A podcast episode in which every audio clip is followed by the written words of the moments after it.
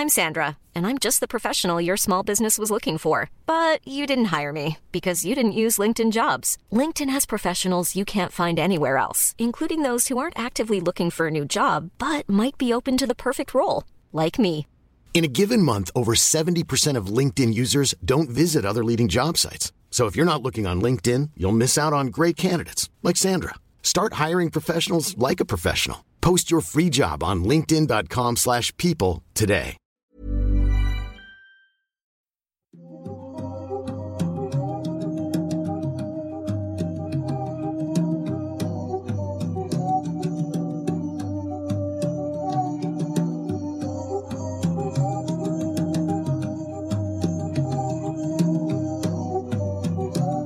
Hola, ¿qué tal? Muy buenas noches, sean bienvenidos a una emisión más de este bonito podcast que se llama Noctámbulos.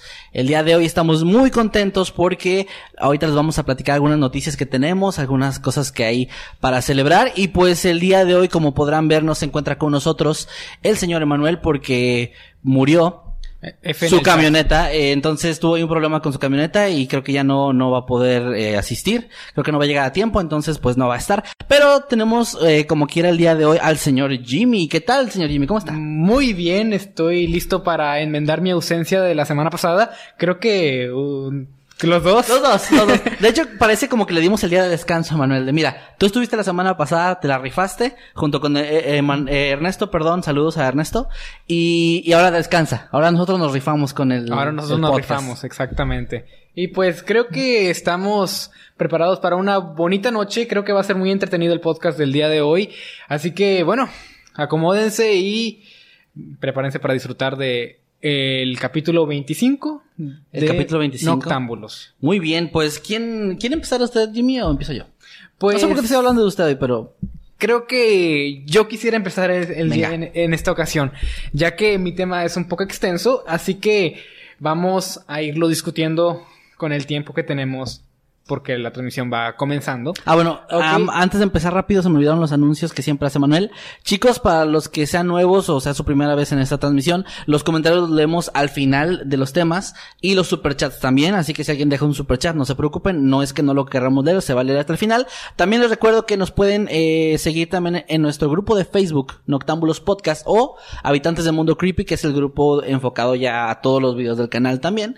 Y bueno, las redes las podemos decir más a ratito de nosotros, pero por lo pronto para que sepan y no se sientan ignorados. Ahora sí, disculpa. Ok, muy bien. El día de hoy am, debí haber traído mi, mi gorrito de aluminio porque vamos a hablar de una conspiración. Creo que ya he, ya he traído varias. Sí, de hecho, Varios de hecho. temas de conspiración. Es que me gusta mucho pensar que la- las autoridades de arriba nos ocultan algo, que algo no es lo que dice ser porque están ocultando algo siniestro detrás.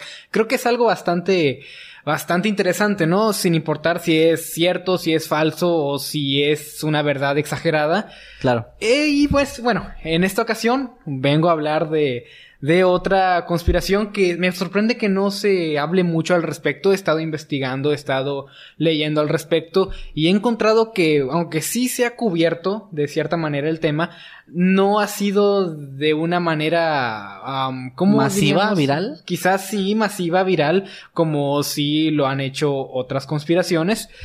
Pero bueno, vamos a descubrir del porqué de eso y vamos a hablar de la misteriosa muerte del Papa Juan Pablo I.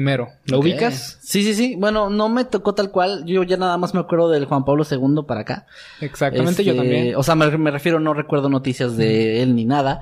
Ni siquiera sé si estaba vivo cuando yo nací. Pero eh, sí, No. lo, sí he escuchado hablar de él. Bueno, no creo que hayas estado vivo cuando, cuando él estaba, porque él murió en 1978. Ah, pues con razón. Sí, y no es, no es tan reciente, pero bueno, o sea, era casi finales de los 70, así que eh, no era tan, tan des- no, no es tan lejos, no está tan lejos de nosotros, así que pienso que es un momento adecuado para que recordemos todos quién fue este señor y cuál es la conspiración que lo rodea. Muy bien. Y qué lo que rodea más que nada su muerte, porque vamos a hablar de su muerte. Y pues bueno, eh, el Papa Juan Pablo I ah, fue nombrado ah, como líder de la iglesia el día 26 de agosto de 1978. Ok. Pese a que parecía ser un hombre determinado a hacer muchos cambios positivos en torno a la iglesia ah, y a su administración, Y pese a ser un hombre presuntamente humilde y agradecido, al punto de no querer tomar parte de su merecido nuevo cargo, pese a todo esto, murió el 28 de septiembre de ese mismo año. Su cargo solamente duró 33 días. Ah, ok. Y por esta razón es que se conoce a ese tiempo como el verano de los, de los tres papas. Porque solamente 33 días después de que murió el predecesor, que era Pablo VI, Sí. ah, siguió Juan Pablo I, pero falleció debido a un ataque al corazón, oficialmente. Y Mm. después de ahí le siguió Juan Pablo II, que ha sido, que, que fue un papa muy longevo. Sí, de hecho, desde el 78 hasta 2000 y algo, ¿no? Sí, y por eso se le conoce como el verano del- de, los tres papas. Fíjate que había escuchado, con razón, o sea, tenía como la idea de que algo había pasado con él, algo como importante, por, porque mis papás me decían, o sea, mis papás me contaban, no, es que esto, pero no tenía idea, o sea, de que había durado tan poquito. Sí, pues bueno, pues ¿qui- ¿quién tiene una idea realmente? Y pues como hay conspiraciones mucho más recientes y pues de cierta manera mucho más, ah, pues ah, con, con cosas más, más feas de por medio, pues esta, esta teoría conspirativa suele ser pues ignorada, no ignorada, pero que no, no tiene suficiente difusión. Va, muy bien. ¿Ok? Entonces, como acabamos de decir, la muerte oficial dicta que fue debido a un infarto, un ataque ah, súbito al corazón. Y pues les voy a leer a continuación lo que fue la versión oficial, la versión que dio el Vaticano acerca de su muerte. Y cabe resaltar que casi no hay nada de información tipo forense o detalles específicos de su muerte, porque estamos hablando del Vaticano. Todo lo que se conoce lo dio el mismo Vaticano. Claro, sí son muy celosos con la información que comparten. Exactamente. Siempre han sido así. Bueno, vamos a leer un poco.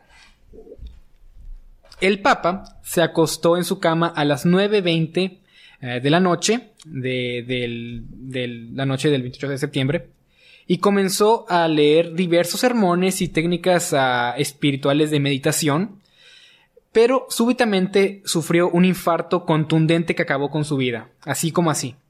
Su cuerpo quedó en una posición de lectura, con los escritos en sus manos y una semisonrisa en su rostro. El Vaticano calificó esto como la manera más hermosa y pacífica de irse. Ok. Fue encontrado seis horas después, ¿verdad? Eh, en- temprano en la mañana siguiente.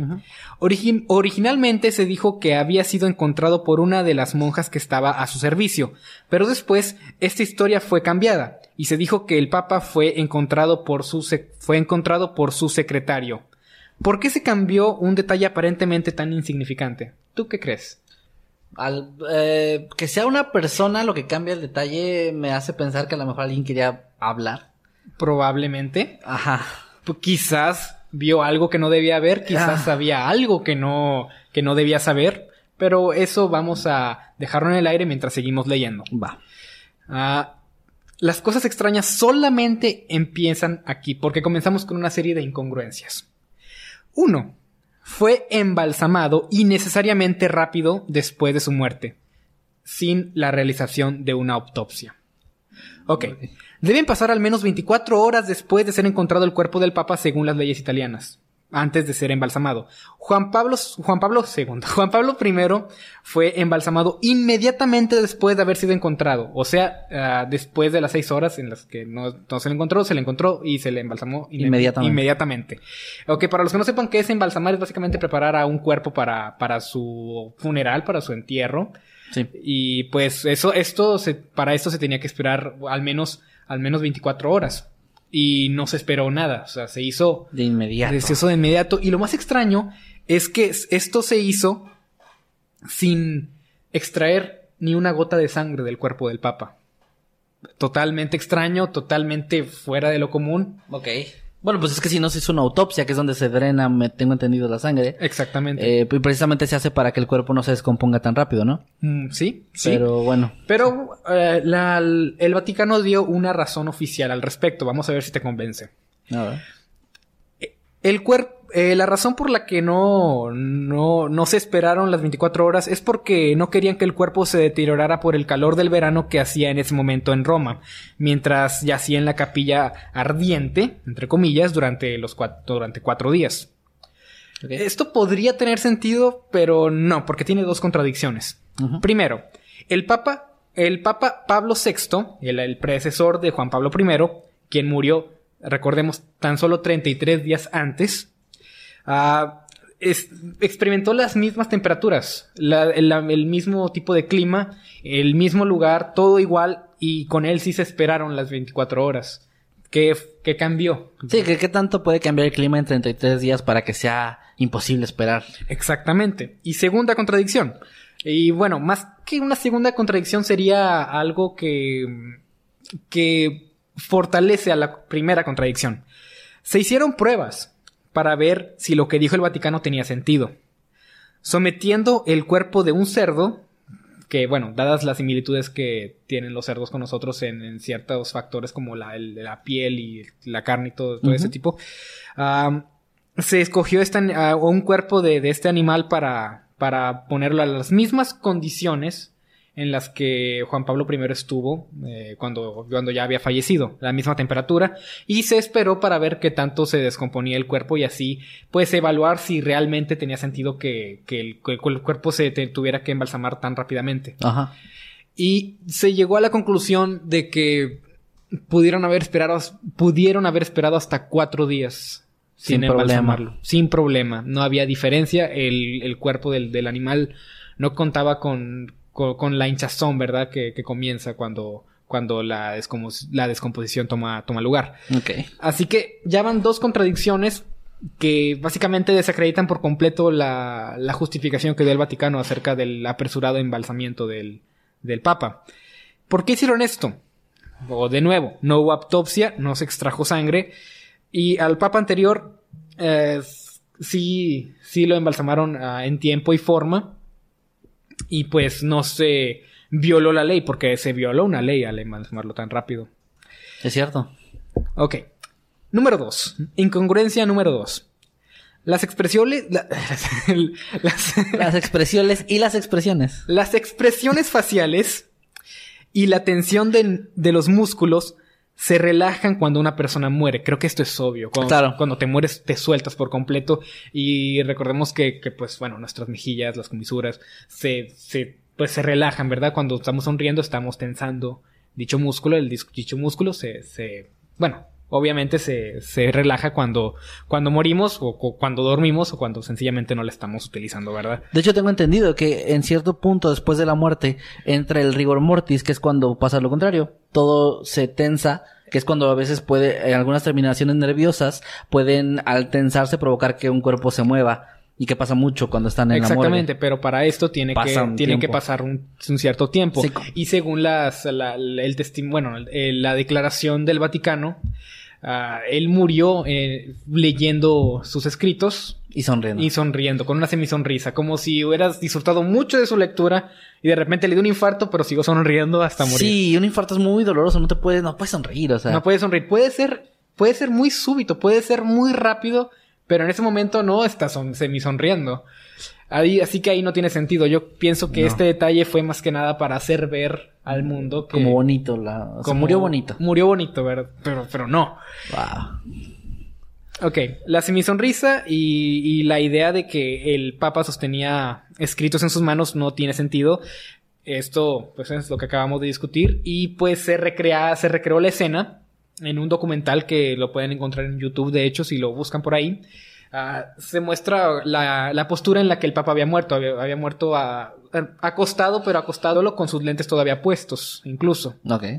O sea, todo como si lo hubieran puesto ahí. Sí, sí, más como una escena eh, pre, pre- preparados, así como Sí. acomodada. acomodado. Ay, güey. Y pues, ¿qué más quieres? O sea, es. Ya ¿no? con eso tienes mucho que pensar, ¿no? Ya hay mucho que pensar. Incluso si la cosa acabara aquí, es mucho, mucho para masticar, es mucho para analizar. Pero todavía no acabamos ni de lejos. Ok. Ok, la teoría conspirativa que de, de la que se habla, la que, la que por mucho tiempo fue la que tuvo cierta fuerza, fue la que dice así. Antes de que el Papa llegara a su habitación esa noche, se introdujo una toxina en su medicina. A las 9.20 de la noche, el Papa tomó esta misma, la medicina, con, con la toxina ya adentro, se acostó y comenzó a leer. Pero no pasajes hermosos como, como la declaración del, del Vaticano declara, sino que eran documentos bancarios y la agenda de sus planes de todo lo que quería hacer eh, durante su papado.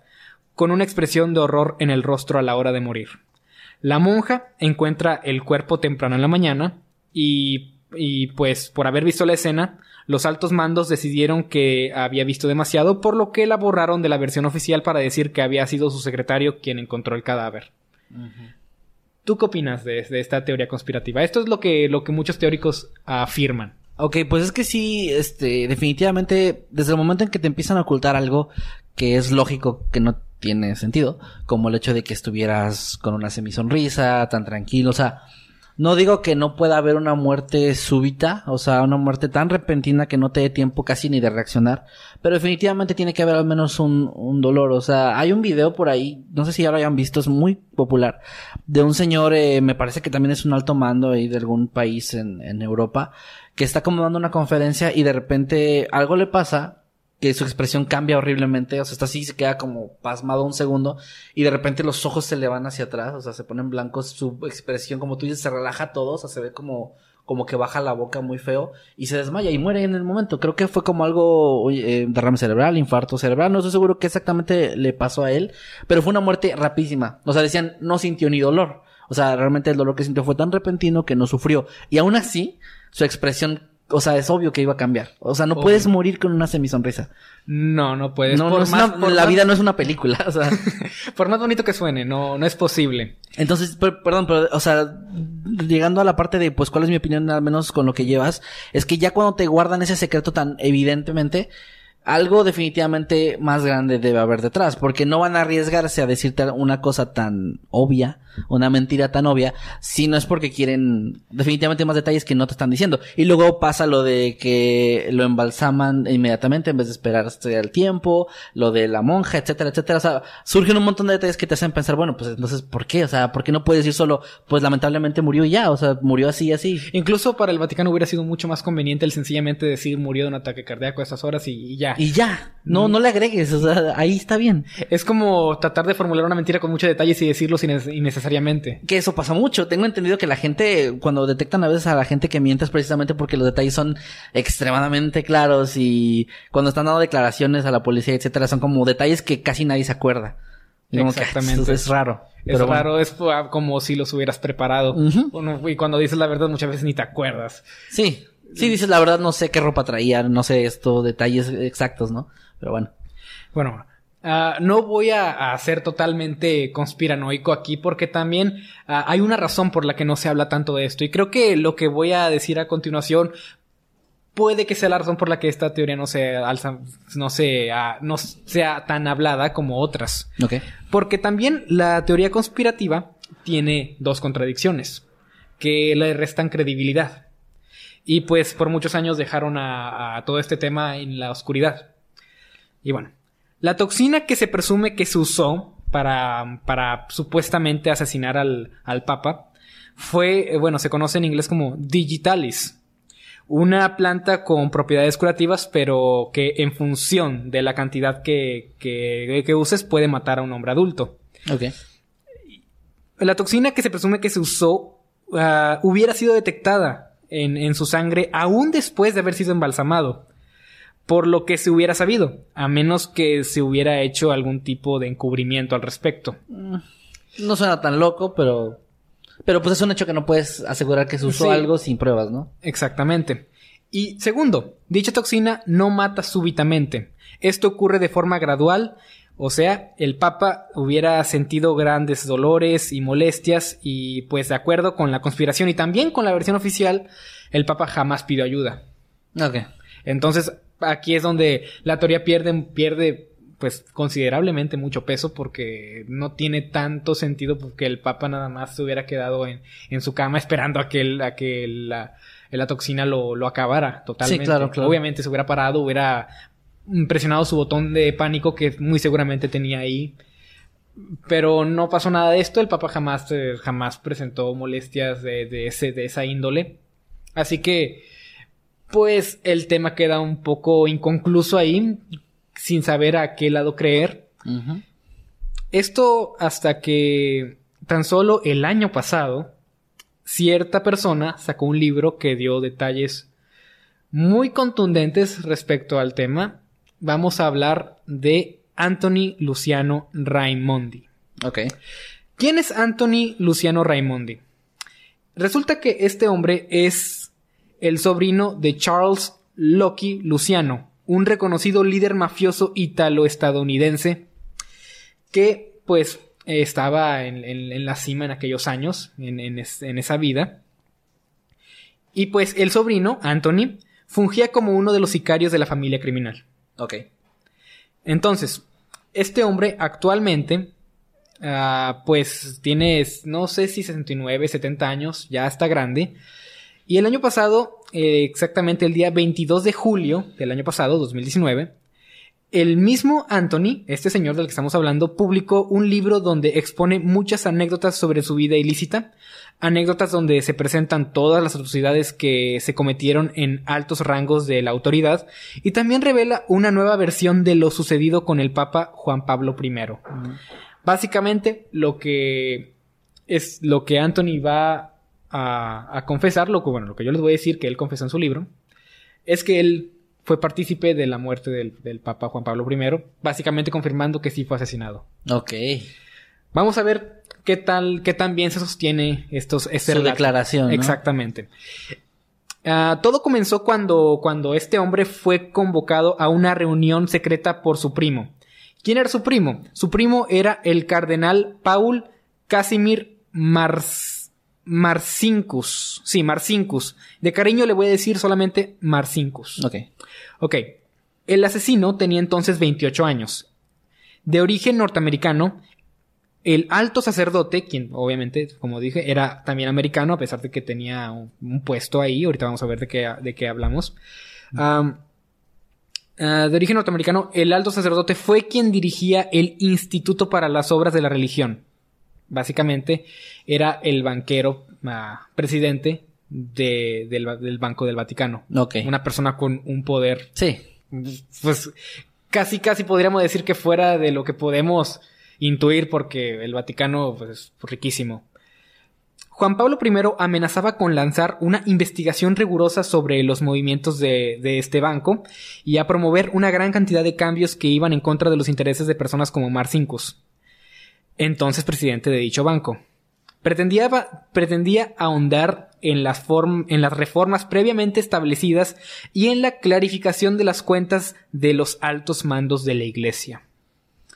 El banquero le dio a Anthony luz verde para que entrara dentro, pues, en, el Vaticano para brindar inteligencia sobre las rutinas y hábitos frecuentes del nuevo papa, del entonces nuevo papa. ajá. Cuando llegó el momento, Luciano relata que fue el mismo Marcincus quien le llevó el té medicinal al Papa aquella noche, con una cantidad exagerada de Valium, también conocido como diazepam, con la finalidad de ponerlo a dormir profundamente, para después introducir unas cuantas gotas de cianuro en su boca, las cuales fueron las que terminaron con la vida del entonces líder de la iglesia. Horas después fue encontrado por la monja que lo atendía y posteriormente ocurrió todo lo que expusimos previamente. ¿Qué opinas tú de eso? Eso tiene mucho sentido. Es, sí, o sea, es la verdad. Digo, obviamente a final de cuentas es una declaración de un, un ex mafioso. No, no puede ser una prueba tampoco tan contundente, pero, pero, o sea, me refiero para algo legal o etcétera y menos porque no vas a atacar nunca legalmente al Vaticano, o sea, no, ni de chiste. Eh, Pero sí tiene sentido que es que es algo muy común cuando llega alguien a un puesto de poder y trata de como destapar la cloaca en muchas cosas ilegales etcétera, que, que no le den permiso, porque pues uno, siendo honesto, si esto ya no es conspiración, o sea, esto ya es algo súper real que todos los que no seamos tan obtusos sabemos que, que existe en el mundo, y es que, por ejemplo, en muchos lugares, por no decir todos, los presidentes o los líderes generalmente no son las personas de más poder en esos países o en esos lugares. Tú bien sabes que en México un presidente no es el que tiene todas las decisiones y que él es el más poderoso que hay. Exactamente. Eso no pasa, o sea, sabes que hay gente detrás con más dinero, con más poder, con empresas o con cosas ilícitas y etcétera. En el caso de, de pues el Vaticano, supongo allá en Italia, pues la mafia y sobre todo en los setentas, obviamente era algo muy poderoso que todo el mundo estaba coaludido, eh, gobernadores y pues gente, supongo, de, de altos rangos ahí en la, en el Vaticano, en iglesia, etcétera. O sea, es un hecho que si tú llegas a molestar, a mover, como dicen, a patear el, el avispero, pues te va a ir mal. Y, y digo, aquí en México pues, sabemos todos muy bien que pues pasó en los noventas con Colosio. Ah, Eh, sí. Alguien que también venía como a querer cambiar muchas cosas, a destapar muchas cosas. ¿Y qué pasó? Mm. Lo mataron, ¿no? Lo mataron. Entonces, es muy común, o sea, sí, sí tiene lógica, yo sí me iría por esa versión porque fuera de que esté mintiendo o no, pues realmente que ganaría un anciano ya que, que no, De no- hecho, este anciano tiene cáncer. fíjate, eso tiene mucho sentido, o sea, ya decir, ¿sabes qué? Me voy a morir y voy a decir la verdad de todo esto, tiene lógica para mí. O sea, ¿qué puede pasar? Lo matan, pues solo van a acelerar a lo que probablemente le va a pasar por la edad que tiene. Exactamente. Yo, Y- yo me iría con, o sea, digo, y no soy súper conspiranoico, pero sí, sí suena muy lógico. Y considerando también que pues el Vaticano lo ve y ha de, ha de ver solamente a uno, a un anciano que sin ya mucho que ofrecer a esta vida, pues, pues simplemente lo ignoran ante estas declaraciones. Es lo mejor que pueden hacer. Pues sí, porque si hacen algo, pues se les va a venir encima al mundo. Bueno, no es como que les pueda pasar mucho porque es el Vaticano, pero la reputación es la que, la que estaría en juego en este caso. Y fíjate qué curioso, ¿no? ¿Tú pensarías que, que algo que ocurre en el Vaticano no tendría nada que ver con la mafia? Pero Pues es que cuando se trata de dinero, eh, drogas, cosas de ese tipo, poder, la verdad es que uno no se espera luego quién puede estar metido en eso, o sea, pero pues cualquier persona que pueda mover masas de gente es probablemente alguien eh, que no digo que todos los que lo hagan o los, los que tengan poder estén involucrados con algo ilegal, pero me refiero a que es muy fácil que alguien de con el poder de convencer a la gente o de mover masas grandes de personas, pues se le ofrezca el, oye, pues si nos ayudas, si nos ayudas. te damos poder. No, y la verdad, pues la mayoría de las personas son egoístas. La mayoría de las personas dicen, bueno, pues por dinero, por poder, por tranquilidad, incluso de que no me hagan a mí nada, pues apoyo. Y ahí estoy metido. Bueno, y aunque no es parte del tema, también cabe mencionar, bueno, con lo que estuve investigando, que Juan Pablo II también, también como que quería hacer, eh, no al nivel de Juan Pablo I, pero sí quería de cierta manera hacer también cambios ah, que no beneficiaban los intereses del Vaticano en general, pero por miedo a que le hicieran lo que le hicieron a su antecesor, pues definitivamente no, no lo hizo. Y aún así, sí tuvo, tuvo varios problemas este, este, Aún este así. señor con, con, con los altos mandos de, de aquel lugar. Pero bueno, al menos él fue prudente y no, no amenazó tal cual con, con hacer, un, una, un análisis exhaustivo de todo lo que eran los movimientos del, del Banco del Vaticano, porque bueno, pues, a- quizás algo iba a encontrar que, que no Sí. querían que encontrara. Y fíjate que, o sea, tú pensarías que, que es, es el Papa quien sabe todo, quien estaría enterado de todo, Es lo que te decía ahorita. quien es la mente maestra. Y no. Y no, para nada. El, qui- quien, quien realmente tenía el control era alguien que manejaba el banco de, de- pues, del lugar. Y bueno, si, si hace sentir mejor, o- bueno, este hombre ya murió, el, el Marcinkus, Mm, pero pagó por sus crímenes, no realmente. No. Mm. No, tristemente la vida no es tan justa como a veces uno quisiera. Y ojo, no, esto no es para difamar gratuitamente la memoria de alguien que ya falleció. Todo esto sigue siendo una teoría. Pero bueno, sí es, es, es un poco evidente, pero, pero igual, no tenemos como Ah, pues. que evidencia concreta, así que no. Decimos Así- las cosas como Así que no nos maten, en resumen. Exactamente. No, pues es una teoría de conspiración. La verdad es que, pues sí, ya está exponiéndose en varios sitios. Si lo encontraste fue porque ya se está exponiendo. Exactamente. Entonces, eh, tristemente, lo peor del caso es que probablemente las personas involucradas, si es que esto es real, dejando siempre claro, ¿verdad? Si es que esto fuera real, las personas involucradas o que tengan el conocimiento de que eso ocurrió, pues no van a decir nada porque no les conviene. Ni andar callando gente, ni nada, porque pues sí, o sea, es un, el Vaticano es ah, muy poderoso y es, ah, y ha logrado durante mucho tiempo mantener muchos secretos ahí que pues uno nunca va a saber y, y no hay nadie que pueda meterse a... Al punto, exponer. al punto de que el Vaticano casi casi sinónimo de secreto. de Sí, y no estaba en peligro. O sea, incluso aunque esto se revele, se haga más grande, se haga viral, ¿qué tan en problemas se pueden meter? Ya o cuántos escándalos no ha habido de abuso infantil y otras cosas que no han logrado hacer nada. Y ojo, no es que queramos que el Vaticano caiga ni nada similar. Pues simplemente que en todos lados, en cualquier religión, en cualquier grupo de personas, hay gente probablemente que, que, que merezca ser encarcelada o pagar por sus crímenes, etcétera. O sea, no digo que la religión el Vaticano sean el problema, pero sí hay gente con poder, incluso en el Vaticano, que está haciendo o hace cosas que no deberían. Pero también hay gente buena, como por ejemplo Y este es- papa que murió. afortunadamente, afortunadamente eso es lo bueno, que, que nunca, no existe el mundo de blanco o negro, eh, casi todo se maneja en grises, en que hay gente buena y gente mala, gente con, pues con el valor para hacer cosas así como este papa que lamentablemente pues pues... Solo 33 días duró su papá. Sí. Pero él tenía una buena intención. Eso quiere decir que la esperanza ahí sigue de que hay gente buena en todos lados también. Sí, bueno, creo que es un mensaje bonito con el cual terminar el tema. Pero bueno, sí, es la, es la muerte del Papa Juan Pablo I. Me sorprende que no hay, que no tenga tanta cobertura comparado con otros. O sea, realmente sí me sorprendió con, considerando toda la información que hay al respecto. Sí, es raro. A lo mejor es algo de esas cosas que ahorita, eh, bueno, es que ya tiene un año lo del libro, ¿verdad? Dices. Sí. ¿Junio dijiste? De Julio. Julio. Bueno, mira, pues ya tiene como quiera ya casi el año. Sí está raro. Sí está raro, pero bueno, pues quién sabe. ¿Quién sabe? Ahí lo dejamos como quiera. Lo dejamos al aire para que ustedes en casa puedan uh, sacar sus propias conclusiones y si quieren comenten tanto en el chat como si se están viendo grabado, eh, pueden comentarlo uh, abajo en la caja de comentarios qué, qué, es lo que ustedes opinan del tema o si tienen algo, alguna pieza de información que pueda aportar a, a, al tema que hemos estado tratando, pueden pues les pedimos que lo hagan de favor y si, si, si están en el grupo de Facebook de Noctámbulos, pues también sería una excelente adición al tema que publicaron algo al respecto, solamente si, si saben algo que nosotros no mencionamos aquí. Claro que sí, todos los aportes son bienvenidos, al final de cuentas la, una parte de la información la contamos nosotros, el resto también ustedes pueden ahí comentarlo y agregar a este tema, que por cierto, gran tema. Este, ya con eso le damos cierre a tu tema, Jimmy. Pues sí, podemos darle cierre al tema. Lástima que no puede haber una conclusión porque pese a que hay información, no hay nada concreto, sigue siendo de cierta manera una teoría. Una teoría. Pues muy bien, pues gran tema, la verdad, de ahí comenten gente qué les pareció la, la información que nos trajo Jimmy, si tienen algo que aportar, si están en contra también, todo es bienvenido, mientras no haya ahí insultos ni nada de por medio, pues todo es bienvenido. Y aprovecho ahorita este bueno, este intervalo entre, entre los temas para también recordarles que a los que nos escuchen en Spotify les agradecemos mucho, por favor denos follow, si no nos siguen por allá pueden ir a escucharnos para ir más cómodamente mientras manejan o, o como sea, escuchar este podcast, estamos por ahí igual como noctámbulos en el grupo como ya dijimos en, en reiteradas ocasiones.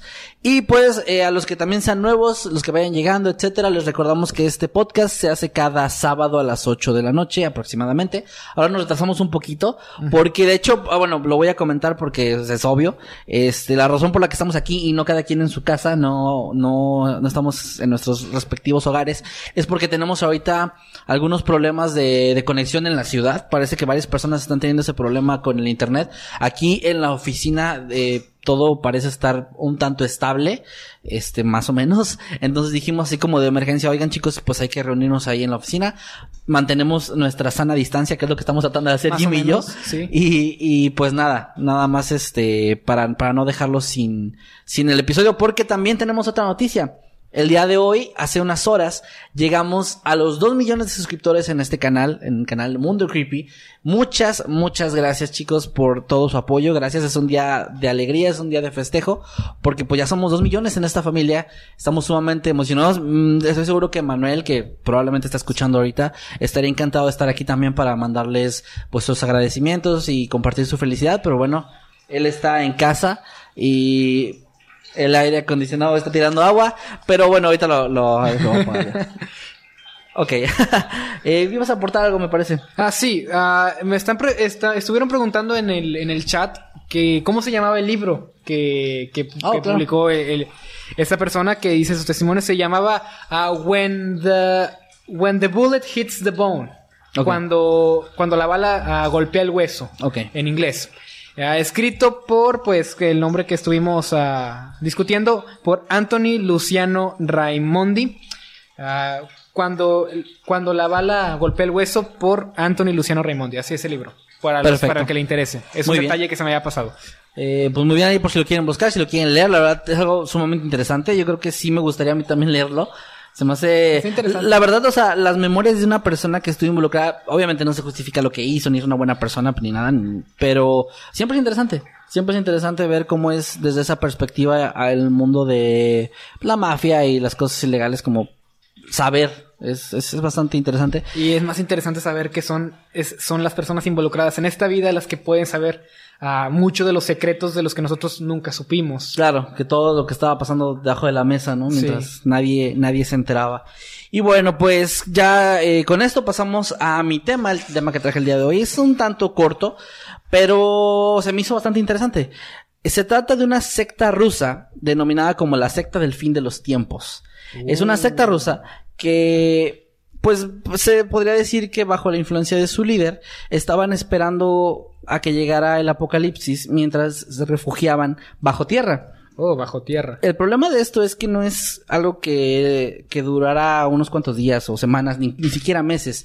Estuvieron refugiados ahí durante más de 10 años. 10 años. 10 años. Y no salían para, para conseguir provisiones al menos. Ah, sí, sí lo hacían, pero tenían que hacerlo personas específicas en el grupo que eran de la total confianza de su líder, que se llama, déjenme les digo el nombre, está en, en ruso, así que lo voy a pronunciar probablemente mal, pero es Faiz Rahman Starov. Starov, de cariño. Starov, de Starov de cariño. Starov de cariño. Él eh, era el líder que se auto, autoproclamaba profeta. Eh, Siempre me ha parecido curioso, ¿cómo te autoproclamas profeta? Porque, eh, o sea, tendrías que profetizar o que se cumpla primero para decir, soy profeta. En el caso de él, no, en el caso de él era como de, soy profeta porque digo que va a pasar esto en 10 años, y ya lo seguía gente. Por eso. Cuando- porque está diciendo que porque está diciendo que va a pasar algo que no ha pasado todavía. Ajá, o sea, no, no hay pruebas de que es un profeta, pero él decía, soy profeta y la gente le creía. Ni siquiera las personas que, que en verdad hicieron pro- profecías que probablemente ahorita se están cumpliendo se autoproclamaban de esa manera, ¿o sí? Creo que no, creo que no. Pero bueno, este señor sí, es sí. Y bueno, la información de esta secta es que su primera visión tuvo, la tuvo alrededor del año 1964. Y ahí fue cuando él se autocalificó como, como profeta a finales de, de esta década. O sea, hizo su, tuvo su primera visión, empezó como a, a esparcirla por todos lados y a finales de esta década ya él decía, sí, soy profeta. Definitivamente soy profeta. Empezó a tener un, un séquito de seguidores muy pequeño, pero que creció rápidamente. Y pasaron muchos años, o sea, de esto pasaron muchos años hasta el 96, 1996, cuando compró un recinto de unos 700 metros cuadrados a las afueras de Kazán, la que es la capital de la República Tarta- Tartaristán, que es una república dentro de Rusia. Porque allá se Oh. maneja como entre repúblicas y sectores y etcétera. O sea, es digamos como si fuera un estado y una ciudad, que es la capital. A las afueras de este lugar, que de hecho era considerado como un pueblo muy tranquilo, donde no pasaba pues realmente nada, nada fuera de lo común, pues este grupo de gente se empezó a, a reunir con, con y, y le creyeron, o sea, él compró un terreno y luego empezó a excavar y encontraron unos como ¿En qué año dices que esto sucedió? 96. Es, es un poco reciente. Yo pienso que ya las mentes ya deberían estar más abiertas como para creer a alguien que sencillamente está diciendo eso. Fíjate que de hecho eso, bueno, no, no, creo que no lo apunté tal cual, pero parte de lo que estaba leyendo sobre esta secta es que el problema de que esta secta, secta existiera durante tantos años, que realmente no hacían, o sea, no era como que hicieran algo súper fuerte o tan ilegal, pero era que no era la única. Durante esos años hubo una cantidad in- que incrementaba velozmente de, de sectas en Rusia y muchas personas, muchos analistas decían que probablemente se trataba de la pues como una consecuencia de la caída de la Unión Soviética, ya que al caer la Unión Soviética y se- pues como se separaron los países, etcétera, como que hubo un problema ahí de que mucha gente no sabía bien qué ideología seguir. O era como de, es que yo estaba acostumbrado a esto y ahora ya es diferente. O sea, y sí lo entiendo. Es como si ahorita de pronto México desapareciera y se convirtiera en dos mitades. Y, o sea, y de repente ya tuviéramos nuevas, nuevas leyes y ya no, la- el gobierno ya no dijera lo que decía y etcétera. Es como que la gente fue, tuvo un shock fuerte de, espera, ¿qué sigo entonces? ¿Qué ideología es la correcta que sigo? Y como que muchas personas se empezaron a aprovechar de eso para hacer un, bueno, grupos que pues en realidad eran sectas. Y había muchas. O sea, esta es una de tantas de las que salieron en esa época. Wow. Y bueno, la- esta secta, les decía, no era muy grande, pero tenía cerca de 70 miembros.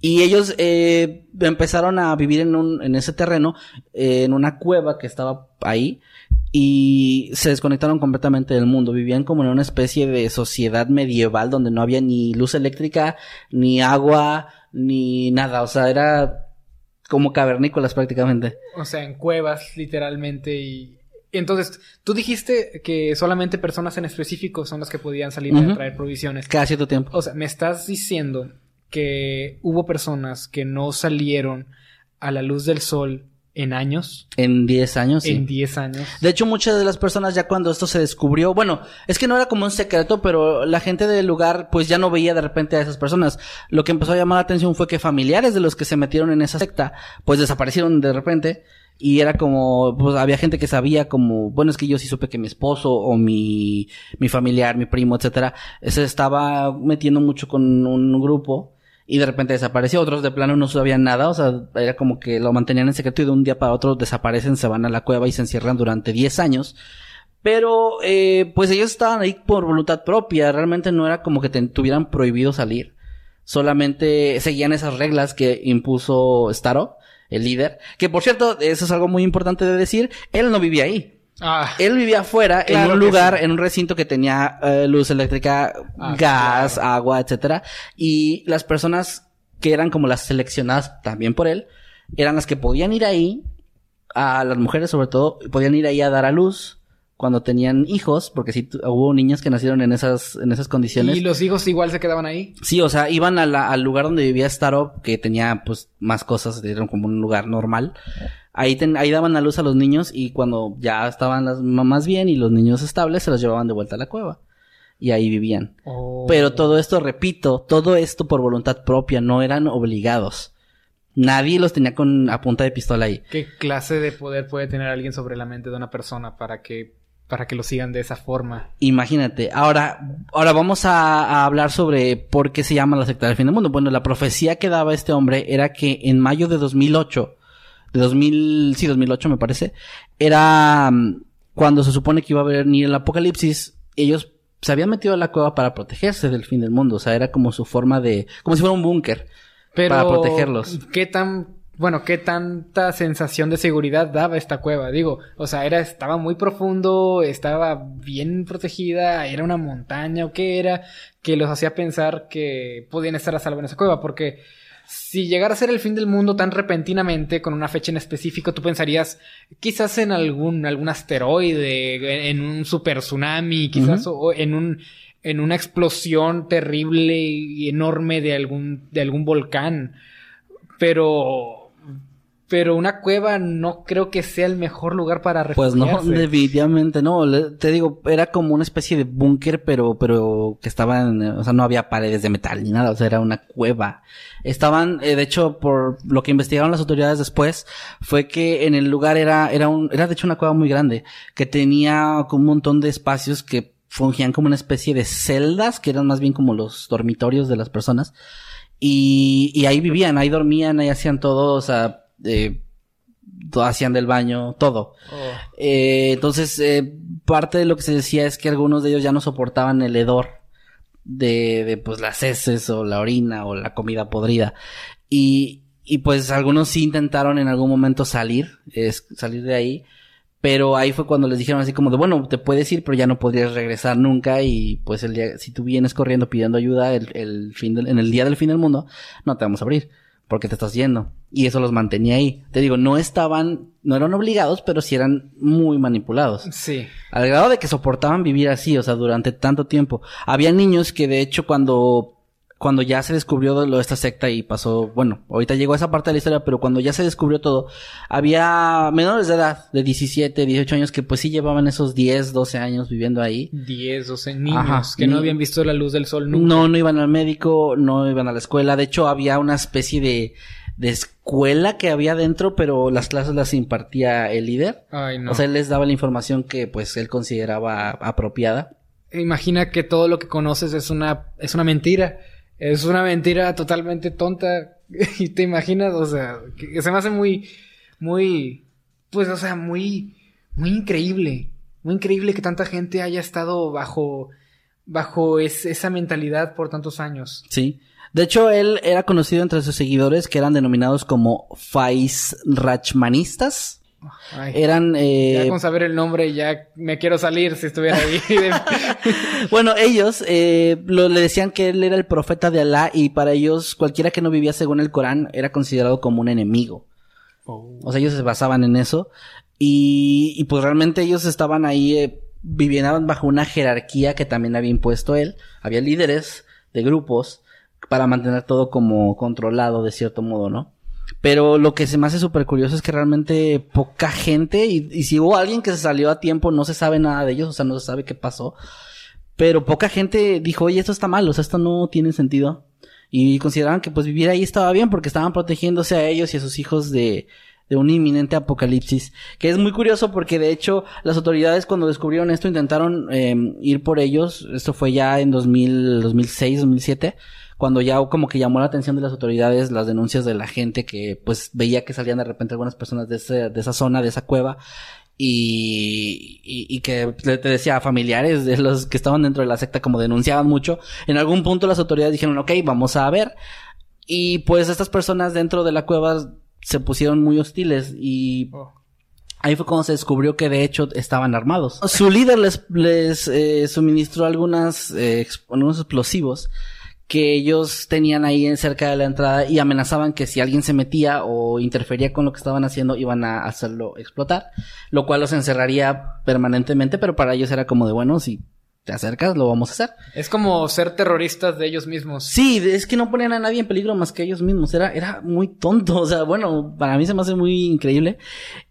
Y bueno, eh, lo que sí pudieron hacer las autoridades, a pesar de las amenazas que no se cumplieron, es llevarse a los menores de edad. Los llevaron a orfanatos y pues los metieron a, a, bueno, hospitales donde los, les daban ayuda psicológica, etcétera, porque muchos de estos niños no recordaban cómo era la luz del día, no recordaban cómo era la vida fuera, o algunos ni siquiera la habían conocido nunca. Sí, eso, creo que de todo eso es lo que más, uh, más hace enojar porque, bueno, si tú por decisión propia te metiste ahí, bueno, allá tú, pero a, a, un niño que nunca tuvo la oportunidad de, de conocer algo más, Creo que es muy es muy feo eso. Es horrible. De, todo, de todo lo que has dicho, todo puede ser ah, tomado con gracia. O sea, que, que, vamos a quitar unas bombas y nos vamos a suicidar si nos quitan. O, o, vamos a seguir a un líder que, que nosotros vivimos aquí como la porquería, pero ellos sí están, eh, el líder sí está allá en su casa bien, bien a gusto, ¿verdad? Y adoctrinando a los niños que jamás han visto la luz del día.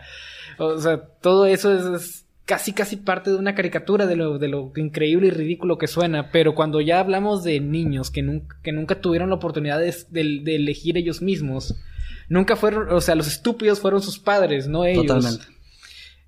Es un, es frustrante, es como que, ah, ¿por qué? Ah, ahí te va un dato todavía peor. Eh, la cantidad de niños que había, o la cantidad de menores de edad que había dentro de ese búnker, eran cerca de 27. Entre los setenta y tantos que había ahí, 27 eran menores de edad, que pues obviamente no habían tenido ni voz ni voto para mantenerse ahí. Y supongo que, de hecho, en el caso de ellos, sí, era, sí eran obligados por sus propios padres a no abandonar el lugar. O, bueno, también sometidos a manipulación de, pues, si te sales te vas a morir, etcétera, ¿no? Porque sí se me hace muy difícil creer que, que ninguno de ellos haya pedido querer salir. Y bueno, pues había de hecho en internet hay varios videos de esta cueva, o sea, de este lugar cuando las autoridades lo investigaron y sí, está horrible, o sea, es un lugar horrible. De hecho, la razón por la que al final sí aceptaron salir, bueno, fueron dos razones principales. La primera fue que se murieron dos mujeres ahí. Después de todo ese tiempo, solamente hubo, a menos que se sepan, dos mujeres que murieron ahí en el lugar y sus cuerpos permanecieron ahí. O sea, el líder no hizo nada por sacarlas, ni enterrarlas, ni nada. Vaya líder. Eh, sí, liderazo. Y, y bueno, entonces la peste, la, lo horrible del olor fue lo que hizo que algunas de estas personas sí decidieran ya escapar, o sea, ya no, ya no soportaban más el olor, ya no soportaban más la peste. Sí soportaban no, no tener luz, ni agua, ni gas, ni estar todos sucios y bañarse, pero, pero ese olor ya no lo pudieron soportar. Y sí salieron, lograron salir de ahí y fueron con las, bueno, las autoridades los encontraron y pues ya dieron sus declaraciones, etcétera. Pero hubo otro grupo de gente que se quedó todavía que dijeron, no, o sea, es que el creemos, mundo. Creemos, sí, creemos en este hombre hasta la muerte. Pero pues cuando llegó mayo de 2008 y pasó el mes completo y lo pasaron los demás meses y se dieron cuenta que no se había acabado el mundo, pues ya, todos ya decidieron salir de ahí, ya vivir una vida normal, pero no pudieron tal cual porque las autoridades entonces empezaron a bueno, no podían, les decía, no, no es algo ilegal hacer esa estupidez, pero definitivamente sí es maltrato infantil lo que le hicieron a los hijos. Entonces los que, los que eran padres, eh, los, los sometieron a juicios y etcétera por maltrato infantil. ¿Y al líder? Al líder primero escapó, Oh. Cuando pasó la fecha y no se acabó el mundo, escapó. Pero a un par de años después lo encontraron y estaba en juicio. Lo único malo es que de esta noticia, lo más cercano que encuentro es 2012, donde se dice que todavía está en juicio por, pues, por un montón de cosas. O sea, lo hacen responsable también de las muertes de las mujeres, que supuestamente murieron una por no comer, pero por voluntariamente dejó de comer. Como, no como se dice ahorita esa exacta for- forma de morir. Pero bueno, eso se murió de hambre, o sea, técnicamente, digo, se podría decir, se murió de hambre. Y la otra por una enfermedad que no se trató, obviamente. Y, y fíjate que se me hace súper curioso porque, o sea, 10 años viviendo en esas condiciones, con comida podrida, heces, orina, probablemente animales y todo. Se me hace raro que no se hayan infectado muchos, antes se hayan muerto todos ahí. Sí, es sorprendente. Que- bueno, pues tú dijiste que a lo mejor, o sea, llevaba, que llevaban provisiones ciertas personas. Sí, sí, quizás sí. llevaban lo suficiente para que no se murieran. Y quizás sí llevaban algún tipo de medicamento, quizás. Tal vez. Tal vez. eh, es un gran tal vez. Pero quizás sí. Y, y pues era gracias a eso que, que no morían debido a infecciones. Porque es obvio que te vas a infectar en un lugar así. De una manera u otra. Y pues me gustaría mucho ver es- esas, esas fotos para ver cómo, cómo se veía todo el escenario. Porque se, parece increíble el hecho de que pueda alguien siquiera pasar más de un día en un lugar en semejantes condiciones, con semejante olor, semejante, semejantes eh, carencias. Pues, es como volver en el tiempo algunos miles de años. Sí, totalmente. Y aún así se me hace difícil porque, para empezar, la época en la que pasó ya era una época en la que ya existía el internet, ya había información, ya había... Y, si no, bueno, puedes ir a una librería y, y- e informarte un poco, pero, pero ¿cómo puedes ser manipulado a tal grado de vivir 10 años? O sea, te creería que hay gente que a lo mejor la encuentran en un momento muy bajo de su vida, de autoestima o de que necesitan apoyo de alguna forma y los convenzas para unirse a, a tu grupo, a tu secta o etcétera y, y vivir de cierto modo bajo ciertas reglas. Pero es que no me cabe en la cabeza cómo metes a 70 personas en una cueva, las mantienes ahí en esas condiciones y, y siguen ahí. Hasta que, bueno, ya no se acaba el mundo y ahí dicen, ay, Me ups". imagino que el líder iba acá tanto a, a mantener, a mantener pues sus esperanzas arriba, ¿no? De que no, esto va a pasar. y- o, o me imagino que los apoyaba de cierta manera, ¿no? Que seguía endulzándoles el oído, ¿no? De tanto, tanto y eso quizás los mantenía ahí. Pero era todo falso. ¿Y de dónde sacó este señor que se iba a acabar el mundo? Pues era un profeta. Él, como te decía, en los 60 hizo su primera profecía que no, no dice en ningún lado cuál fue. Pero luego que se autoproclamó profeta empezó a esparcir eso con la gente que conocía y de ahí salieron 70 personas. No sé cómo. Y de ahí se, o sea, es como, es lo que te decía al principio. Yo no sé cómo, si yo ahorita de repente les digo a ustedes, oigan, soy un profeta y va a pasar esto, ¿cómo, o sea, cómo van a creer así sin información, sin pruebas, sin nada?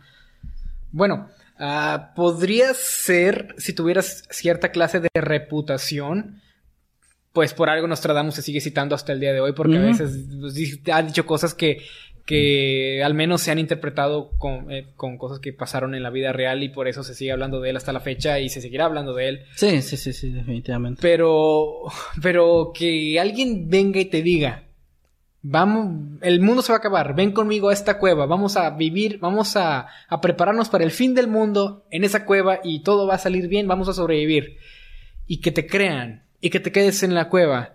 O sea, ok. Digamos que no es totalmente estúpido esto. Diga- digamos, digamos que, que, que, que- bueno, que, que sí le creen, que tiene Ajá. las 70 personas, ah, tiene las 70 personas creyéndole. ¿No creen que, no creen que hubiera sido más cuando, Eso también es otra cosa. Yo, yo no entiendo cómo era. Bueno, es que también no. Desafortunadamente hay, hay muy poca información de este caso. O sea, yo estuve buscando en varios lugares y algunos eran como copy-paste de otros. Entonces, no hay, como que no le, no se le dio tanta cobertura. Se, casi, casi en las noticias lo ponen como, ah, dato curioso. Hay una secta que no sé qué. Pero yo me imagino que algo hizo, o sea, la forma en la que los convencía era alguna en la que a lo mejor solo se iban a salvar si pasaban cierto tiempo bajo tierra. Ok, ahí es Porque, donde- o sea, hay que recordar que todo esto está basado en la religión, o sea, él era como el profeta de Alá y etcétera, entonces Oh. probablemente él les mintió, les mintió sobre cosas que tenían que cumplir, ciertas cosas que tenían que hacer, obviamente hacerle caso en, en, en ciertos, pues de ciertas formas de vivir, etcétera, que yo creo podría decir como, no, es que tienen que pasar tanto tiempo bajo tierra y eso los va a salvar. Fíjate, es curioso porque en este momento yo estoy barajeando teorías, ¿no? De que qué fue lo que hizo que los convenciera. Me puse a pensar en quizás lo que mencionaste acerca de, de la, de la desolución de, de, de la caída de la Unión Soviética. Uh, estaban en un momento en el que no sabían qué seguir, qué creer, qué no creer. Pero es que eso, eso no tiene mucho que ver desde, una perspectiva ah, religiosa, no tiene nada que ver. Pues no debería. No debería. es como que ¿por qué crees eso? Si lo que creías antes no eran para nada religión, era una, era una forma en la que vivías esta vida. Y que llegue alguien y te diga, el mundo se va a acabar en 10 años, vente a vivir en una cueva yo lo primero, lo primero que diría, bueno, aparte de todo lo que estás pendejo.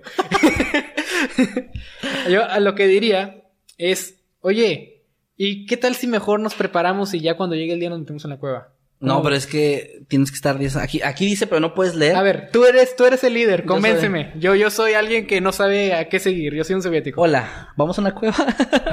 no, mira, sería como Lo que pasa es que se va a acabar el mundo en 10 años, Jimmy. Oh. Y yo sé, porque a mí me lo dijo mi, mi entidad eh, religiosa. No manches. sí, sí, me dijo a mí y me dijo que, que hay que reunir un grupo de elegidos, pero tenemos que ir a una cueva. Bueno, ustedes tienen que ir a una cueva porque tengo que estar afuera. Tengo que salvar a más personas. Oh. Pero ustedes tienen que estar adentro, tú y tu familia, y, y creer en todo lo que yo les voy a decir. Y si lo hacen durante 10 años, en 2030 se van a salvar. Pero ¿por qué tienen que ser a fuerza los 10 años? O sea, ¿tú no crees que deberías tener seguidores contigo para que te ayudemos a, poder salvar a más personas es posible? es un tema serio. No, mira, es que, es que, es que el tiempo corre ya. Entonces, si, si se acaba el mundo y tú llevas como 9 años con 364 días, pero no suficientes horas, no te vas a salvar. Mejor ya, uy, ya, ya deberías meterte. No manches. Ya, uy, uy. ya me convencí. y así es como, como sucedió. Recreación. quiero, quiero aprovechar para agradecer por este premio a mi actuación. mi actuación extraordinaria. Pues mira, mira, no se me hace, no se me hace tan difícil. Si, si convencimos a dos millones de personas de suscribirse a este canal basura, no veo cómo no puede alguien convencer a 70 personas de meterse en una cueva. Ok, pero, pero, una cosa es suscribirse a un canal, otra cosa es meterte a una cueva 10 años. Es que no sabían que nos, todos nuestros suscriptores tienen que meterse en una cueva durante 10 años. ¿No sabían? Es parte de cuando te suscribes te aparece el, bueno.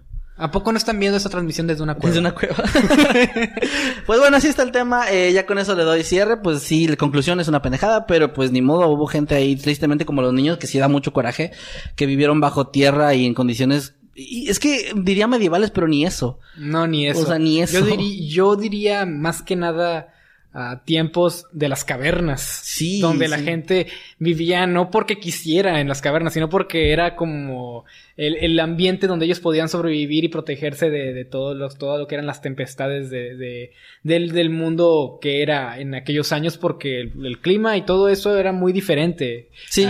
y por eso la gente se refugiaba en las cavernas, todavía no habían descubierto eh, muy bien cómo esto de usar herramientas y de construir cosas, o sea, éramos una especie muy temprana. Ahí tenía sentido que viviéramos en cavernas. Claro, no había otra, era eso, morir afuera. Pero no en los noventas, no manches. y aparte supongo que mínimo los cavernícolas hacían sus necesidades afuera de la cueva para que no apestara. Sí, creo que es algo que mm. hubieran aprendido sencillamente con el paso de la experiencia. Pero bueno, pues así está el tema. Desafortunadamente ahí está, lo pueden ir a investigar. Se llama, repito, la secta del fin del mundo, la secta rusa del fin del mundo. Y eh, por si le quieren mandar un saludo a su líder es Faiz Rahman Starov. No, no está en redes, pero lo digo para que sepan el nombre. Y pues bueno, eh, esos fueron los dos temas que trajimos principales. Yo tenía otra cosa, bueno, no, igual vas tú, pero yo tenía otra cosa extra. Eh, llevamos una hora, creo que todavía podemos estar eh, un ratito más. Pero no sé si tú quieras hablar de algo adicional o agregar algo. Mm, pues, pues terminar el tema diciendo que la estupidez humana es infinita y creo que con esto eso es otra, es otra, otra anécdota que definitivamente lo, lo, pues comprueba y reafirma esta frase que dijo Albert Einstein. Totalmente. Pero bueno. ¿Qué procede, señor más Todo decepcionado de la humanidad, Jimmy. ya sé. Eh, bueno, mira, traía algo breve, o sea, eso sí es algo bastante breve. Pero eh, precisamente aprovechando que estás tú, Jimmy, que eres aquí nuestro experto en videojuegos, para los que no sepan, Jimmy tiene un canal. Si quieres decir cuál es tu canal para que te sigan. Ah, me pueden, pueden, pueden encontrar en YouTube como Little Jimmy. Me poner el buscador Little Jimmy, el primer canal que sale. Es el mío, donde subo videojuegos acerca de videojuegos y, y todo ese tipo de cosas. Videos acerca de videojuegos. Videos acerca de videojuegos. ¿Qué dije? Ya Subo videojuegos y dije, wow, wow. Soy un desarrollador. no, no soy un desarrollador, quisiera. Pero no, subo videos acerca de videojuegos, así que si les interesa el tema, pues pueden echarle un vistazo. Vale, muy bien. Pues bueno, mira, el tema diagonal debate que quería traer era sobre los videojuegos de terror. Ok. Y ese extraño declive que hubo hace algunos años, que yo creo se está recuperando. No, no sé si lo notaste, pero cerca del inicio de la, de los años 2000, hubo como un incremento de juegos de terror y, y el terror era como dominaba el género. Estás hablando de que nacieron franquicias a finales de los 90 que se hicieron muy fuertes en esa época, como Silent Hill, Resident Evil, Alone in the Dark ya estaba muriendo, pero ahí estaba. Eh, pues, o sea, no sé, hubo muchos juegos. Eh, Siren, ¿cómo se llama el de japonés? Siren, no sé qué. O sí, Siren nada más. No recuerdo. Bueno, hay uno así japonés y también el de el que usabas la cámara para tomar fotos a fantasmas, ese Ah, Layers of Fear es otro. Layers of Fear no, es, es otro. no, es mucho más reciente. eso. No, es otro. Bueno, el punto es que esa época había como esa, pues sobre todo terror japonés. Muchos desarrolladores son de videojuegos son japoneses. Bien locos. Y de repente hubo una época en la que ya Resident Evil, Silent Hill, todos los grandes ahí de la industria ya no hacían nada. Ya estaban en lo que sacaban eran juegos ya más de acción, ya muy lejos de la, pues esa idea que se tenía al Sí, principio. recordemos Resident Evil 5 y Resident Evil 6. Sí, no, son muy malos, sinceramente. Digo, no, no de mérito si a alguien le gusta, pues que bueno, pero la verdad de terror ya no tiene nada.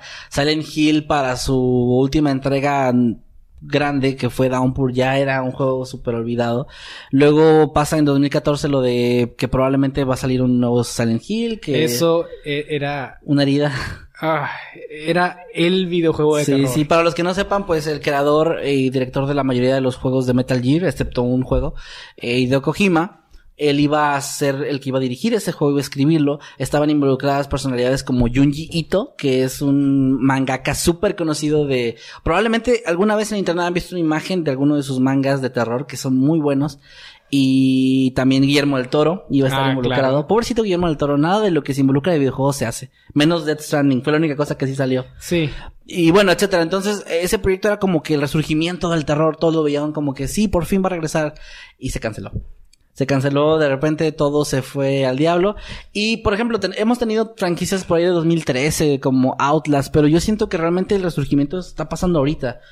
Con los nuevos Resident Evil, que la verdad son muy buenos los remakes. No sé si ya jugaste alguno. Ah, los remakes no los he jugado. Son y- muy buenos. De hecho, no, no he jugado tampoco el 7, pero no son, no es porque no me interese, los tengo pendientes, los quiero jugar, pero es que no me quiero meter tanto ahorita en la saga porque como no he jugado los primeros, es- siento que no, no soy digno de jugar una entrega nueva. Es como que tengo que jugarlo desde el principio para poder estar en contexto de todo lo que pasa, tanto en la historia como en el lore de todo el juego. Por eso me lo estoy guardando, pero definitivamente son juegos que, que, que quiero, que quiero experimentar alguna vez. Por ejemplo, aquí la, pues, la pregunta que lanzaría al aire para, para que la puedas eh, pues pensar o contestar es, por ejemplo, ¿cómo es posible que lográramos en el 98, 96 hacer juegos como Resident Evil con gráficos muy, muy pues viejos, muy sencillos y crear una atmósfera de terror real.